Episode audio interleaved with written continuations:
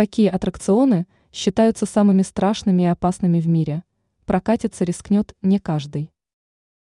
Аттракционы часто становятся объектом внимания не только детской аудитории, но и взрослой. Иногда хочется подзарядиться адреналином и выпустить негативные эмоции.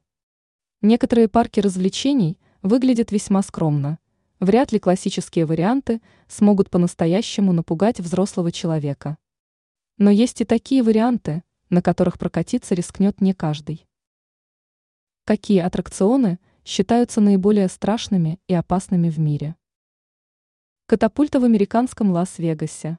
Недаром этот город часто называют настоящей мировой столицей для развлечений любого рода. К примеру, любители острых ощущений могут прокатиться на особой катапульте, чья высота превышает 320 метров.